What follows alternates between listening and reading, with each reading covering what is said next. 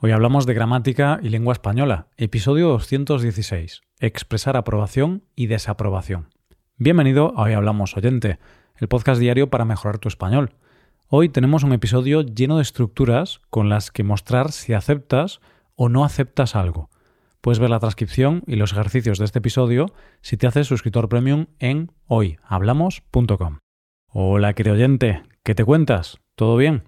Pues aquí estamos de nuevo. Vamos a ver si apruebas el contenido de hoy. Hoy hemos preparado un episodio con algunas construcciones para mostrar aprobación o desaprobación. Es decir, frases con las que podrás mostrar si estás de acuerdo o en desacuerdo con algo. Practicaremos varios aspectos gramaticales, por ejemplo, el gerundio, el condicional compuesto o el modo subjuntivo. Al mismo tiempo, seguiremos una historia, una historia que cuenta con un adolescente, Javi, y su madre, Mónica. La música y las amistades serán las protagonistas de este episodio. ¿Estás preparado? Vamos allá. Vamos a empezar con una estructura de aprobación. Parecer bien que, seguido de un verbo en el modo subjuntivo. Bueno, también puede ser una estructura de desaprobación. Parecer mal que, seguido de un verbo en el modo subjuntivo. Aquí el verbo parecer va a funcionar de la misma manera que solemos usar el verbo gustar. Vamos a ver esto en contexto. Javi, un chico de 15 años, ha decidido que quiere aprender a tocar un instrumento, el violonchelo.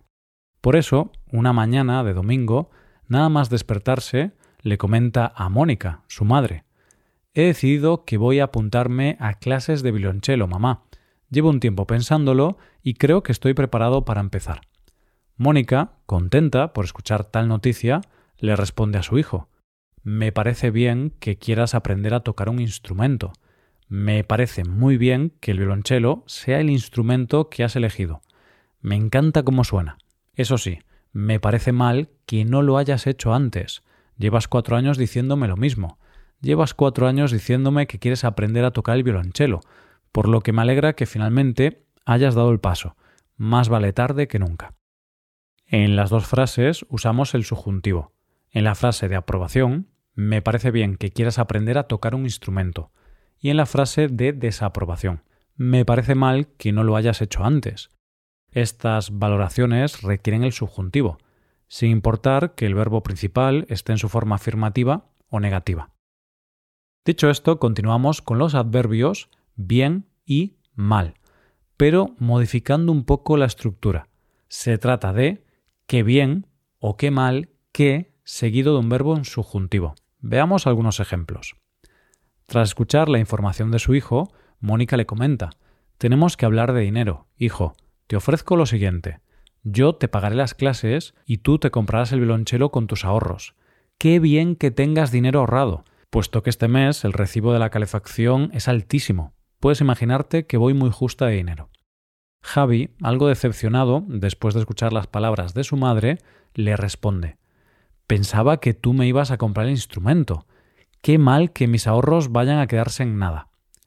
Ah, una cosa más, hijo, continúa Mónica. Sabes que tenemos un coche muy pequeño y no hay espacio para el violonchelo. Tendrás que ir al conservatorio a pie o en autobús. Qué mal que tengamos un coche tan diminuto. El violonchelo casi es tan grande como yo. Quizá debería elegir otro instrumento, respondió Javi.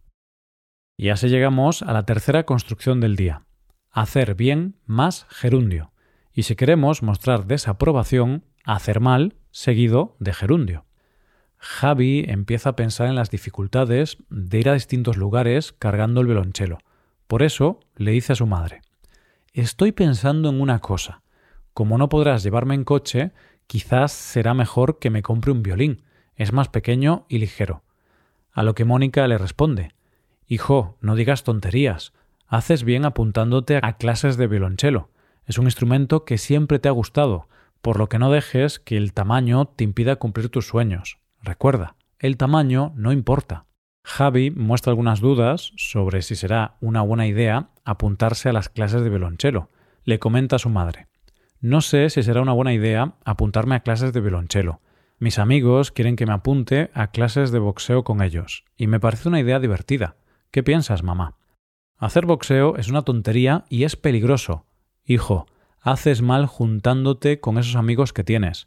Son una mala influencia para ti. No les hagas caso. Llegamos ya a la cuarta construcción del día de hoy. No estar dispuesto a tolerar que, seguido de un verbo en modo subjuntivo. Como puedes apreciar, esta es una clara forma de expresar desaprobación. El ejemplo que te doy usa el verbo tolerar, pero también practicaremos con consentir. El significado será el mismo. Volviendo al tema del boxeo, dice Mónica, no estoy dispuesta a tolerar que te apuntes a clases de boxeo. Es un deporte muy peligroso para el cerebro. He oído que muchos profesionales, con el paso de los años, desarrollan enfermedades que pueden estar relacionadas con esa actividad. Ah, y además, este año ya te has peleado dos veces. La respuesta es no. Una cosa más, hijo. No estoy dispuesta a consentir que te sigas juntando con tus amigos. Siempre que estás con ellos, te metes en problemas. Como te mencionaba antes, con esta estructura de desaprobación, vamos a ampliar el subjuntivo. Escuchemos de nuevo ambos ejemplos. No estoy dispuesta a tolerar que te apuntes a clases de boxeo. Y no estoy dispuesta a consentir que te sigas juntando con tus amigos.